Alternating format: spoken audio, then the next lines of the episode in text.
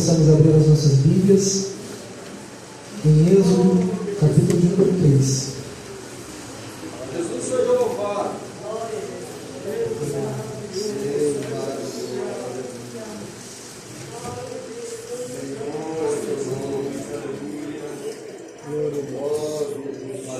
Êxodo, capítulo de número 3.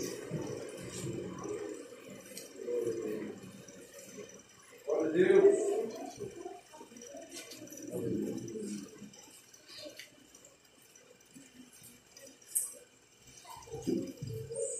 Nos diz assim: E apacentava Moisés o rebanho de Jetro, seu sogro, sacerdote em Midian. E levou o rebanho atrás do deserto, e veio ao monte de Deus, a Horebe. E apareceu-lhe o anjo do Senhor em uma chama de fogo, no meio de uma sarça. E olhou, e eis que a sarça ardia no fogo, e a sarça não se consumia. E Moisés disse: Agora me virarei para lá e verei esta grande visão, porque a sarça não se queima. E vendo o Senhor que se virava para lá ver, bradou Deus a ele do meio da sarça e disse: Moisés, Moisés. E ele disse: Eis-me aqui. E disse: Não te chegues para cá. Tira os teus sapatos de teus pés, porque o lugar em que tu estás é terra santa.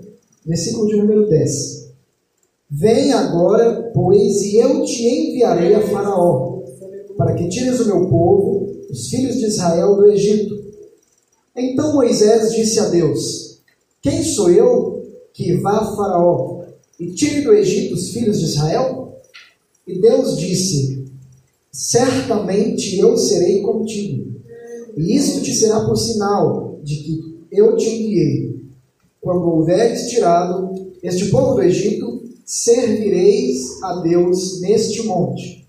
Então disse Moisés a Deus: Eis que, quando vierem os filhos de Israel e lhes disser: O Deus dos vossos pais me enviou a vós, e eles disserem: Qual é o seu nome? Que lhes direi? E disse Deus a Moisés: Eu sou o que sou.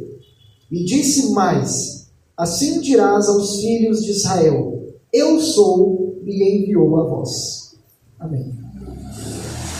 Meus irmãos, nós conhecemos bem a história de Moisés, e quando nós olhamos para o capítulo de número 1 e 2 do livro de Êxodo, nós vamos ver que, após a morte de José, levantou-se um outro faraó que não conhecia.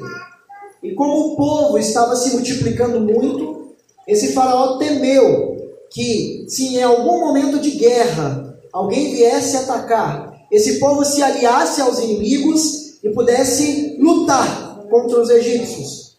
E por causa disso, o rei manda que, que as parteiras elas matassem todos os bebês que fossem do sexo masculino. Essas mulheres, por temerem a Deus, elas não fazem isso. E algum tempo depois, quando ele percebe que isso aconteceu, ele dá uma ordem para que fossem mortos esses meninos que já, já tinham nascido e eles fizeram uma chacina infantil, eles mataram diversas crianças. Porém, uma mulher chamada Joquebede, ela conseguiu esconder o seu filho. E esse filho ela chamou Moisés. Ela escondeu esse filho durante três meses e ela depois colocou numa, num cesto e colocou no rio. E a filha de Faraó encontra esse cesto e decide querer esse menino para ela, decide adotar essa criança. E aí Moisés ele cresce um determinado período com a mãe, depois ele vai para o palácio e cresce e vive lá. Quando Moisés já é adulto, nós sabemos que em, um determinada, em uma determinada ocasião ele vê um egípcio matando um hebreu. é, fazendo alguma coisa contra um hebreu e ele é, vai tentar fazer alguma coisa, defender, e ele mata o egípcio. Ele julgava que ninguém havia visto, mas no outro dia ele descobre que as pessoas tinham visto, e Faraó também descobre isso, e ele, Moisés foge para que ele não fosse ali também morto no Egito.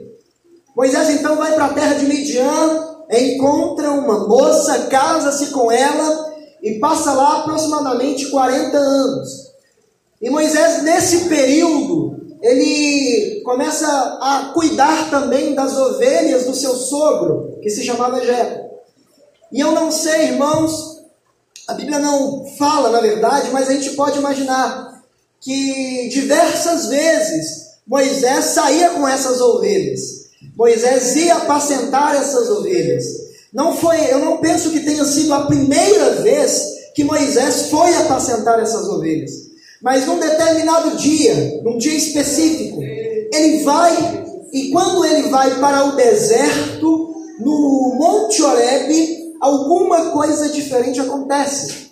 Alguma coisa chama a atenção de Moisés. E quando ele olha, ele vê que havia uma sarça. A sarça era uma árvore que estava ardendo ou que estava em chamas, e o que chama a atenção dele é que a sarça estava em chamas, mas ela não se consumia. Nós vamos observar que a ciência diz que nessas regiões onde o clima é, é bem quente, as sarças elas podem até pegar fogo. E pode ser, pode até acontecer naturalmente isso. Porém, o que é fora do natural é que a sarça esteja pegando fogo e não esteja se consumindo. Isso chama a atenção de Moisés. E quando isso chama a atenção de Moisés, quando ele olha para lá, ele diz assim: Agora me virarei para lá e verei essa grande visão, porque a sarça não se queima. E aqui eu acho interessante, interessante, irmãos, e a primeira coisa que eu aprendo é que Deus ele tem as suas formas de chamar a nossa atenção. Nós vivemos no mundo e nós muitas vezes imos e voltamos, nós estamos no nosso cotidiano e às vezes coisas que já até aconteceram, num determinado dia chamam-nos a atenção de forma diferente. Um determinado dia, Deus resolve chamar a nossa atenção com alguma coisa diferente. E aqui é interessante porque Deus, ele sempre nos chama a atenção, mesmo em coisa que nós podemos nunca ter imaginado. Deus, ele tem as suas formas. Deus, ele tem as suas maneiras, a sua maneira. Isso é interessante porque Deus, ele chama a nossa atenção com um propósito. O Senhor ele não desperta algo, não desperta em nós algo aleatoriamente, sem propósito. E quando eu leio essa palavra, eu consigo perceber que através da palavra de Deus, através daquilo que Deus fez e daquilo que Deus faz, Deus tem chamado a nossa atenção. Deus tem chamado-nos para que nós olhemos para Ele. Quando eu falo de chamar a atenção aqui neste momento, eu não estou falando de uma correção, eu estou falando em simplesmente dirigir a nossa atenção, o foco da nossa vida para Deus. O Senhor Jesus, o Senhor Deus, deseja que nós olhemos para Ele. E eu não sei qual a forma, que Deus talvez já tenha te falado isso, que Deus talvez já tenha te despertado, mas o Senhor trouxe-me aqui nessa noite para te dizer: olhe para Ele. A sua atenção deve estar voltada para Ele. E aqui é muito interessante, meus irmãos, porque tem tantas coisas que às vezes tentam tirar a nossa atenção, tem tantas coisas que muitas vezes tentam roubar o nosso foco, roubar a nossa atenção. E quando estamos no culto de adolescentes, nós vamos ver e dizer que para os adolescentes é muito difícil.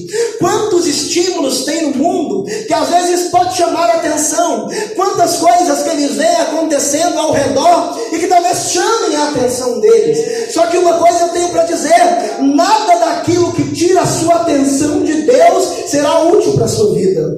Nada daquilo que impede com que você esteja focado em Deus será proveitoso para a sua vida. E aqui é interessante porque a diferença que existe aqui é que a sarça que Moisés vê não se consumia. E quando nós olhamos para isso, nós podemos até imaginar e pensar que tem muitas sarças ardendo no mundo, tem muita coisa pegando fogo no mundo, tem muita sarça pegando fogo no mundo, mas tudo é consumível, tudo é passageiro, tudo vai acabar, mas aquilo que Deus tem não se consome, aquilo que Deus tem para nós é eterno, aquilo que Deus tem para nós é muito maior, aquilo que Deus tem para nossa vida não passa com o tempo, não acaba como o dinheiro, como os prazeres dessa vida, não, eles são eternos, assim como a sarça não se consumia, os tesouros que nós conquistamos na nossa vida espiritual, quando nós ajuntamos tesouro no céu, tudo isso não se consome, não se corrompe, e é por isso que nós devemos olhar para aquilo que nós não vemos, mas cremos, e ao olhar para aquilo que nós não vemos, mas cremos, que são as coisas de Deus, nós temos, nós estamos assegurados de que isso é eterno. Tem muita coisa às vezes querendo tirar sua atenção das coisas de Deus. Tem muita coisa às vezes que quer tirar o seu foco de ler a Bíblia, de orar, de fazer a vontade de Deus, de vir para a igreja, tantas outras ofertas, mas você deve escolher permanecer focado naquilo que Deus tem para sua vida. E aí nós vamos observar que é interessante, porque o versículo de número 4 diz assim: E vendo o Senhor que se virara que se virava para lá ver, bradou Deus a ele no meio da sarça. Aqui é interessante, irmãos, porque Deus ele faz alguma coisa ali para chamar a atenção de Moisés. Porém, Moisés, eu penso que teria uma escolha. Ele poderia ver a sarça, achar estranho e continuar sua caminhada. Só que Moisés decide virar para lá e ver aquilo que estava acontecendo. E aqui eu acho e aprendo, na verdade, que o Senhor Jesus, o Senhor Deus, nos chama a atenção. Ele nos chama para alguma coisa, Ele nos chama para a presença dEle. Cabe a nós virar e ver, cabe a nós corresponder, cabe a nós desejar ir mais perto, cabe a nós desejar chegar mais perto. E aqui eu aprendo porque a palavra de Deus, ela nos mostra diversas coisas que nós temos quando nós nos chegamos a perto de Deus, mas deve ser a atitude nossa, virar para lá e chegar mais perto. Quando nós lemos na palavra de Deus que Deus batiza com o Espírito Santo, isso é muito bom, mas devemos nós virar para lá e ver de perto, experimentar de perto, viver de perto essa promessa que está escrita. Quando a Bíblia fala que lá no Antigo Testamento, no Novo Testamento também, os discípulos eles estavam lá e curavam, milagres aconteciam. Isso é Deus chamando a nossa atenção. Isso é Deus nos mostrando algo que Ele pode fazer e o poder dele. Mas cabe a nós virar para lá, ir até, buscar, clamar, receber para nós. O Senhor Deus, o Senhor Jesus, tem nos chamado para que a gente se achegue mais perto. Nós não fomos chamados para ver a sarça arder de longe. Nós não fomos chamados para ver a sarça e continuar nossa caminhada, não. Aquele que tem um encontro com Deus tem uma vida transformada, tem uma vida mudada, mas ele tem que chegar perto. Se aproxime mais do Senhor. Se aproxime mais daquilo que Deus tem para a sua vida. Chegue mais perto. Venha ver de perto. Não seja um telespectador que está vendo de longe, não. Venha contemplar de perto. E aqui eu acho interessante porque que coisa sobrenatural que estava acontecendo. E ele foi ali para ver aquilo bem de perto. Imagina só, meu irmão, minha irmã. Você buscar, buscar a Deus e você contemplar o sobrenatural dele na sua vida. Sabe o que acontece muitas vezes? É que quando nós estamos passando por uma provação, por uma luta, a tendência que nós temos é de nos afastar de Deus.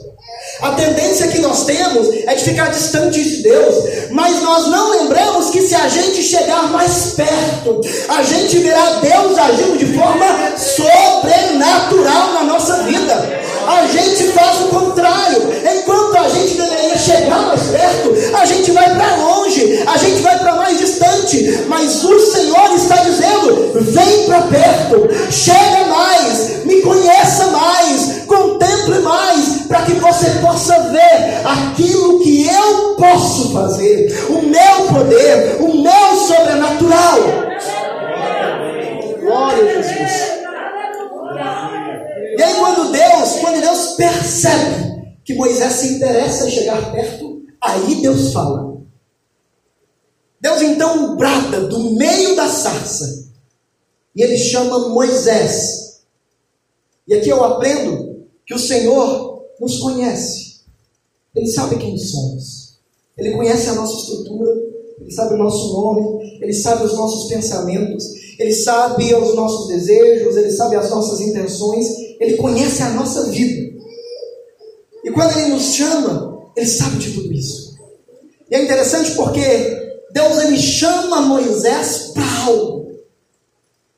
Como, repetindo, nós estamos num culto de adolescentes, é importante dizer que o Senhor Jesus chamou a cada um de vocês para algo. O Senhor tem planos e projetos na vida de vocês. O Senhor deseja usar vocês. O Senhor deseja trabalhar através da vida de vocês, mas para isso Ele quer que vocês cheguem mais perto. E quando vocês chegarem mais perto, Ele se revelará para vocês. Ele mostrará aquilo que Ele quer para a vida de vocês. E não só para os adolescentes, meus irmãos. Muitas vezes nós somos acostumados a vir para a igreja, a estar na igreja, a congregar, mas nós esquecemos que o Senhor tem algo para as nossas vidas. O Senhor quer que nós façamos algo para Ele. E eu não estou falando só de pregar, de cantar, não. Eu estou falando que Deus tem propósito para realizar através das nossas vidas. Mas Ele está esperando a gente vir para mais perto dEle. E quando nós viermos, Ele nos chamará e falará conosco. Às vezes a gente fica esperando o pastor dar alguma coisa para a gente fazer, alguém chamar alguém, a gente para fazer alguma coisa. Não, o Senhor quer que a gente esteja aqui. Próprio Deus nos revela aquilo que nós temos. O próprio Deus fala com o pastor aquilo que ele tem na nossa vida. O próprio Deus nos chama. Às vezes nós nos colocamos na posição de coitados, ah, não faço nada, ah, ninguém me vê, ninguém me olha, ninguém me chama, mas nós precisamos chegar perto, nós precisamos chegar perto de Deus, porque aquilo que o homem não vê, vamos dizer assim, Deus contempla, Deus sabe de todas as coisas, e muitas vezes a gente está esperando que, que alguém nos chame para algo, não, o Senhor conhece e sabe aquilo que nós temos para fazer para Ele. Só que muitas vezes Ele está chamando a nossa atenção. E a gente não quer chegar bem perto. E aí Deus chama Moisés e ele começa a dizer para Moisés, na verdade Moisés responde para Deus assim: Eis-me aqui. Quando vem o chamado de Deus na nossa vida, nós precisamos corresponder a esse chamado de alguma forma, de forma positiva ou de forma negativa dizendo sim ou dizendo não. Cabe a nós responder a Deus. Só que, através das Escrituras, eu vejo que todos aqueles que disseram, eis-me aqui, experimentaram coisas grandiosas que os demais não experimentaram.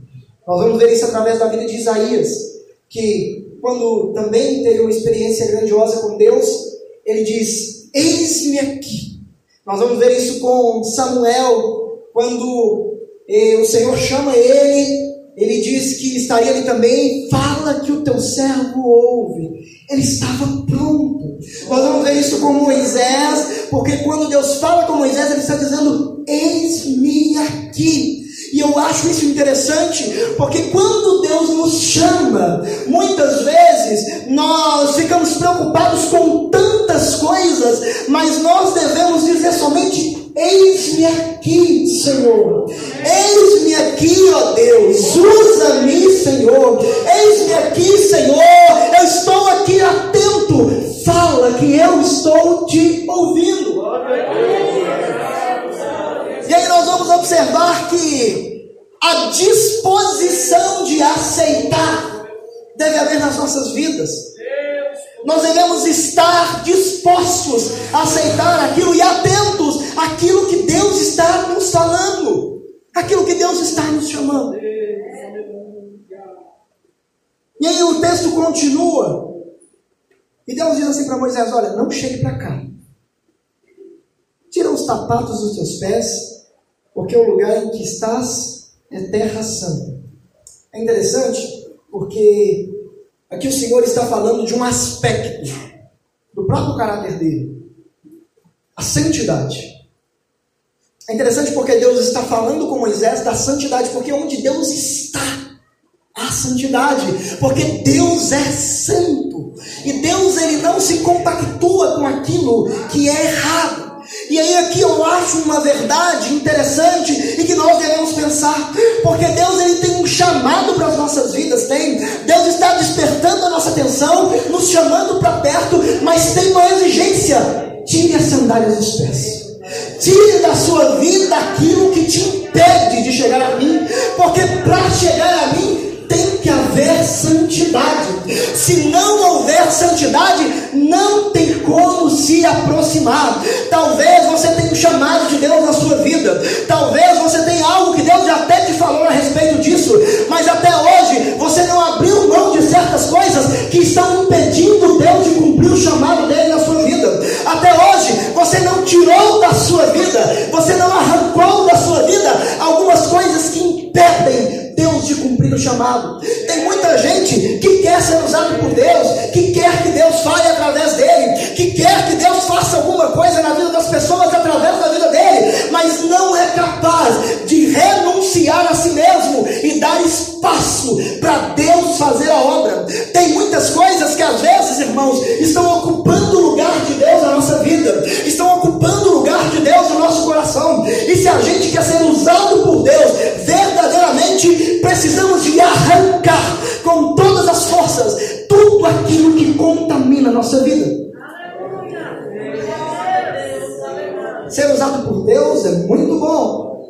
mas tem exigências.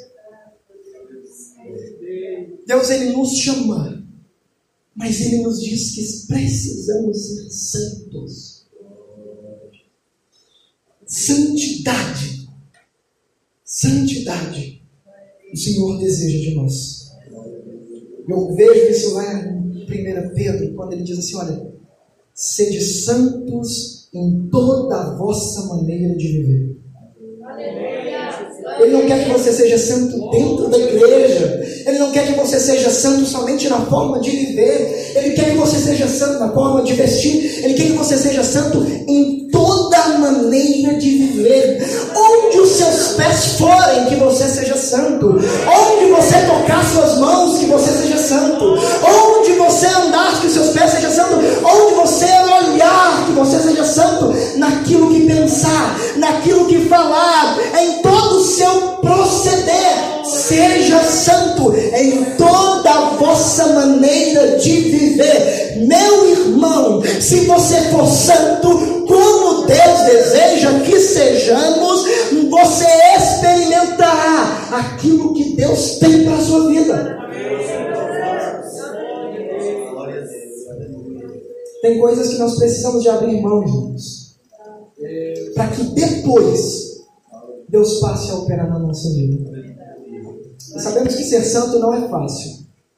E ser santo não significa ter perfeição total, mas significa viver uma vida em que nós desejamos agradar a Deus e lutamos para conseguir executar isso. Precisamos de desejar, isso é muito bom, mas precisamos de lutar para conseguir agradar a Deus. Senão nós não conseguimos. E aí é interessante porque continua dizendo assim, é, no versículo 10 já. Deus está falando com Moisés: Vem agora, pois, e eu te enviarei a Faraó para que tires o meu povo, os filhos de Israel, do Egito. Então Moisés disse a Deus: Quem sou eu que vá a Faraó e tire do Egito os filhos de Israel? Aqui eu percebo que Moisés, Deus ali está revelando a Moisés exatamente em detalhes aquilo que ele queria que fosse feito. Deus está revelando os detalhes do chamado que ele tinha para a vida de Moisés. E quando Deus revela os detalhes, Moisés começa a se preocupar. Porque Moisés, neste momento, ele começa a olhar para ele. Ele começa a pensar mais e dizer a Deus: quem sou eu para fazer isso, Deus? Moisés sabia do que Deus estava dizendo. Moisés tinha visto a, a, a, aflição do povo no Egito. Moisés conhecia Faraó. Moisés tinha vivido no Egito. Moisés sabia a dimensão daquilo que estava sendo proposto por Deus a ele. E aí ele olha para si mesmo e começa a dizer: Quem sou eu, Senhor, para fazer isso? Só que quando Deus nos chama, irmãos, nós não devemos olhar para nós, para nossa capacidade, para as nossas habilidades, para aquilo que nós somos ou para aquilo que nós temos. Nós devemos olhar para aquele que nos chamou. Quando nós olhamos para aquele que nos chamou, nós percebemos e entendemos que talvez eu seja fraco, que talvez eu seja falho, que talvez eu tenha dificuldades, que talvez eu tenha problema, mas quem me chamou garante que cumprirá na minha vida aquilo, o propósito para o qual ele me chamou. Muitas vezes a gente olha para as nossas incapacidades mas quando nós olhamos para Ele, nós encontramos tudo aquilo que nós precisamos. É por isso que Deus responde para Moisés assim: Olha, certamente serei contigo. Meus irmãos, Moisés não precisava de mais nada.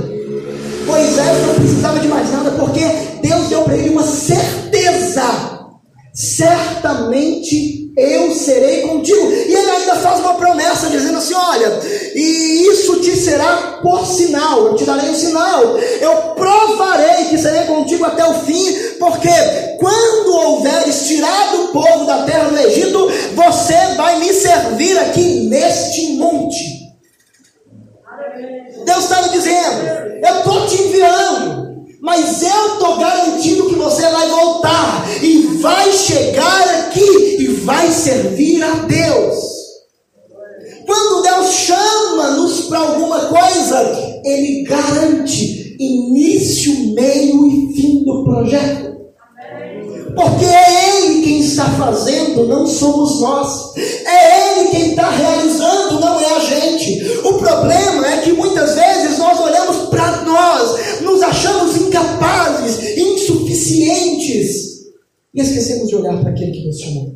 Afinal, o que seria de nós se não fosse Deus, irmãos? O que faríamos nós se Deus não estivesse conosco?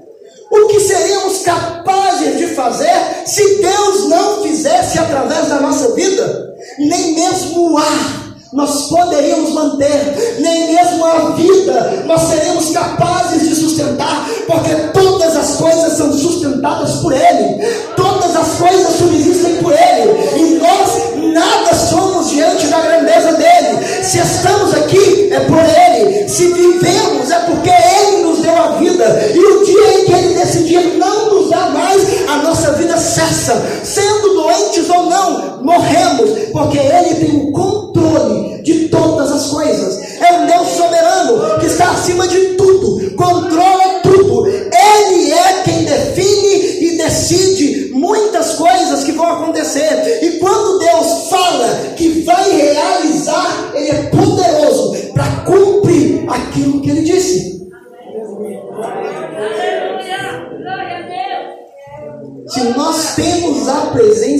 Deus, nós não precisamos de nos preocupar com Faraó.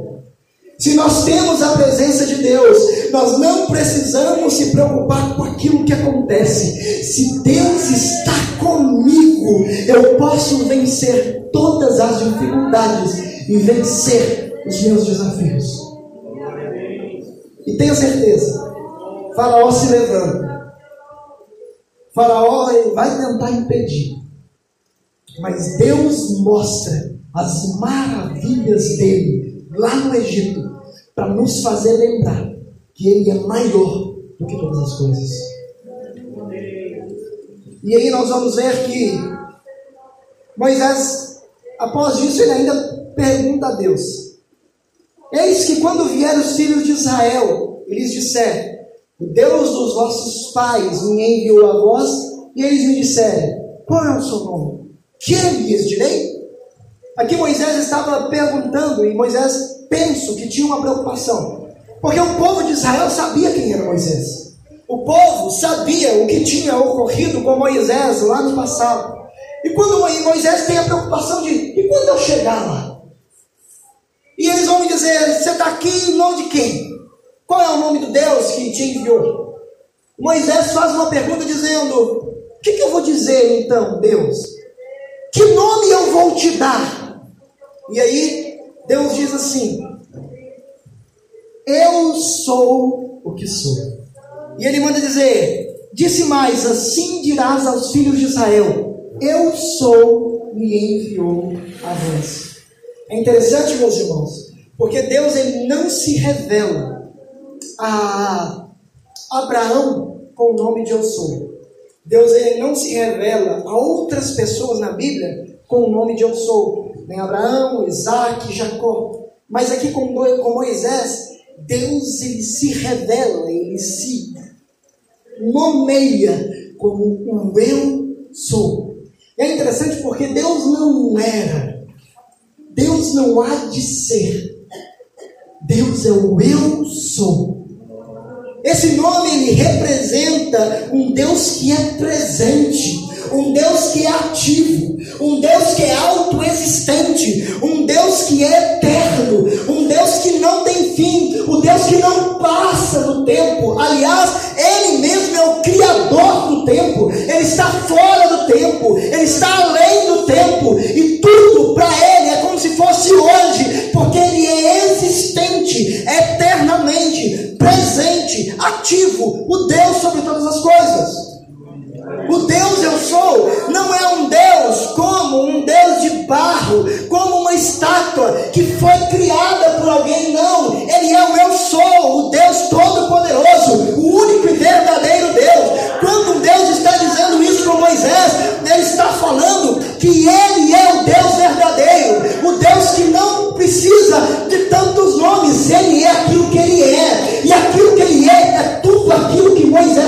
É tudo aquilo que Moisés necessitava para cumprir o chamado, para cumprir a missão. Gente, irmãos, amados irmãos, nós temos o Eu Sou conosco. O Eu Sou é o Deus soberano. O Eu Sou é o Deus que está nas nossas vidas. E se temos o Eu Sou, não precisamos temer.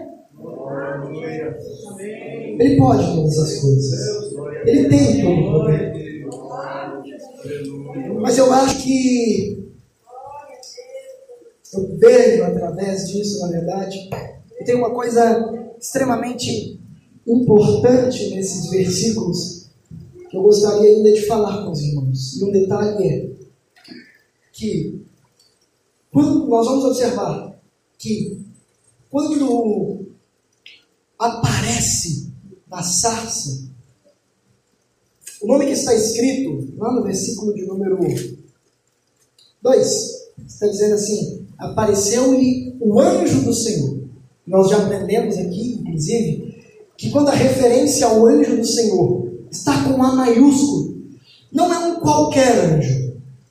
Não é um anjo de Deus que veio e apareceu. Não. É o próprio Deus se manifestando. E aqui é interessante porque Deus se manifesta e se mostra ali para Moisés. E ele afirma que ele é Deus. Quando nós vamos ver o versículo 6, ele diz assim: Olha, eu sou o Deus de teu pai, o Deus de Abraão, o Deus de Isaac e o Deus de Jacó. Não é um anjo Gabriel, não é um anjo que veio fazer uma missão específica, não. Aqui é o próprio Deus se revelando. E nós já aprendemos, irmãos, que a revelação de Deus de forma corpórea tem um nome chamado de teofania.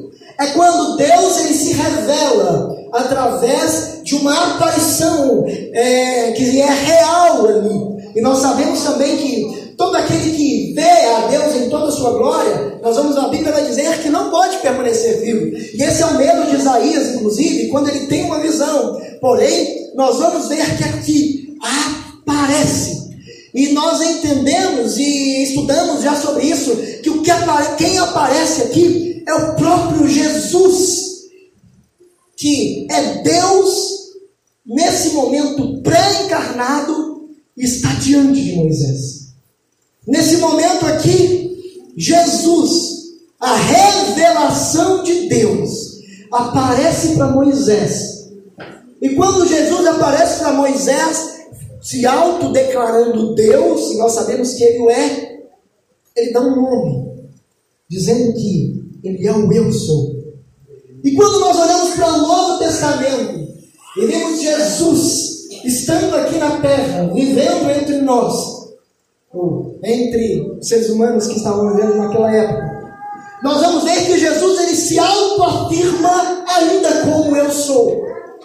Eu gosto muito, porque quando eu leio o que está registrado no, no Evangelho de Cristo Jesus, algumas frases que Jesus fala é, são declarações de que o eu sou que estava aparecendo para Moisés veio a essa terra, vestiu-se do nosso, da nossa capa, vestiu-se do nosso corpo e esteve habitando entre nós Deus esteve no nosso meio, porque vai dizer em João que o Verbo se fez carne e habitou entre nós. O Deus que apareceu para Moisés se fez presente, e no momento em que ele se fez presente, lá em João, capítulo de número 8, versículo de número 12, ele diz: Eu sou a luz do mundo. Lá em João, capítulo de número 4, versículo 26, ele diz: eu sou o Messias esperado. Lá em João capítulo 6, versículo 48, ele diz: Eu sou o pão da vida. Lá em João, capítulo de número 10, versículo 7, ele diz: Eu sou a porta das ovelhas. Em João 6, 51, eu sou o pão vivo que desceu do céu. Em João 10, 11, eu sou o bom pastor. Em Marcos, capítulo 14, versículo 62, ele diz, se refere como eu sou, o Filho de Deus bendito. Em João capítulo 11, versículo 25, ele diz: Eu sou a ressurreição e a vida, e aquele que crê em mim, ainda que esteja morto, viverá. Em João capítulo de número 14, versículo 6, ele diz: Eu sou o caminho, eu sou a verdade, eu sou a vida. Lá em João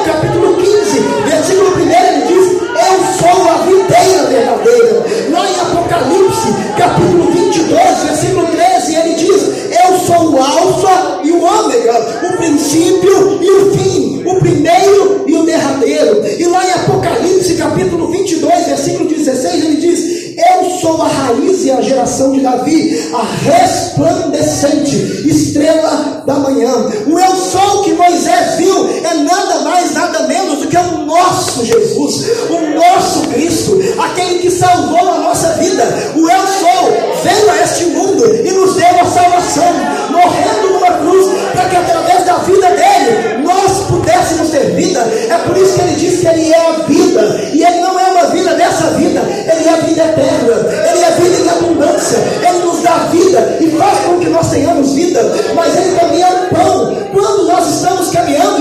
fome, quando nós precisamos de força, o pão vivo que desceu do céu é o nosso Jesus que temos conosco, e é por isso que nós podemos cumprir o nosso chamado, porque quando fracos estamos, o pão Jesus nos fortalece. E nós participamos desse pão. E domingo que vem haveremos de participar desse pão, simbolizando esse Deus, eu sou que é nas nossas vidas, mas Ele também é a luz que iluminou os nossos caminhos, porque como diz em Efésios, antes nós estávamos nas trevas, mas Ele, Ele nos trouxe para a luz. Nós vamos ver isso em outro é, versículo da palavra de Deus, quando Ele fala que Ele nos transformou. Trans, transportou para o reino da sua luz. Ele é quem ilumina o nosso caminho para que nós não venhamos errar, para que nós não venhamos tropeçar na escuridão, para que nós não venhamos andar errantes, não, Ele guia a nossa vida, Ele guia os nossos passos, e é por isso que Ele é o único caminho que nos leva até Deus. Não tem outra porta, porque Ele é a porta das ovelhas, Ele é também a porta estreita. Não existe outra forma de chegar até Deus, porque Jesus é o eu sou de Deus. Meus irmãos, quando Jesus, quando Jesus estava lá dizendo a Moisés: O eu sou enviou a voz, o eu sou está contigo, o eu sou está aqui. Ele estava dizendo, e ele diz para nós também, que o eu sou é tudo aquilo que nós precisamos para prosseguir, é tudo aquilo que nós necessitamos para cumprir o chamado, é tudo aquilo que nós precisamos para caminhar e deixar Deus fazer na nossa vida, porque é Ele quem faz, é Ele que é, é Ele que pode realizar tudo na nossa vida. Mas Ele diz ainda que Ele é o último e o primeiro, o primeiro e o último, e Ele vai dizer que esse Jesus, que é a vida, que é o bom pastor e cuida de nós, Ele ainda está trabalhando até o fim porque todas as coisas se consumam nele. Existe algo que nós aguardamos que se consumará em Cristo Jesus, que é a salvação da nossa alma. Meus irmãos, Deus só nos promete companhia, proteção, auxílio, força e tudo o que precisamos. Mas Ele nos promete mais. Ele nos promete um céu de glória. Ele tem um chamado para nós e devemos atender esse chamado. Só que esse chamado é coisa da terra, é para realizar aqui, é para realizar algumas coisas para Ele e por Ele aqui. Mas o fim de tudo é estar com Ele, é viver com Ele, é estar eternamente no céu, porque Ele vai estar aqui conosco todos os dias. Mas quando nós partimos dessa vida, quando a nossa vida aqui nesse mundo cessar, ele estará conosco sempre. É por isso que Paulo vai dizer que nada nos separa do amor de Deus. Nada pode nos separar e nem a morte nos separa dele. Pelo contrário, a morte só nos une para que a gente esteja mais perto dele. O eu sou tem chamado para que nós venhamos para mais perto para que nós venhamos descobrir aquilo que Ele tem para nós, para que nós venhamos cumprir aquilo que Ele tem nas nossas vidas, mas para que a gente fique com Ele, não somente nessa vida, mas no fim dessa vida, nós passamos para a eternidade juntamente com Ele. E Ele nos garante que até lá Ele estará conosco, nos ajudando em todas as coisas. Que Deus abençoe os irmãos em nome de Jesus.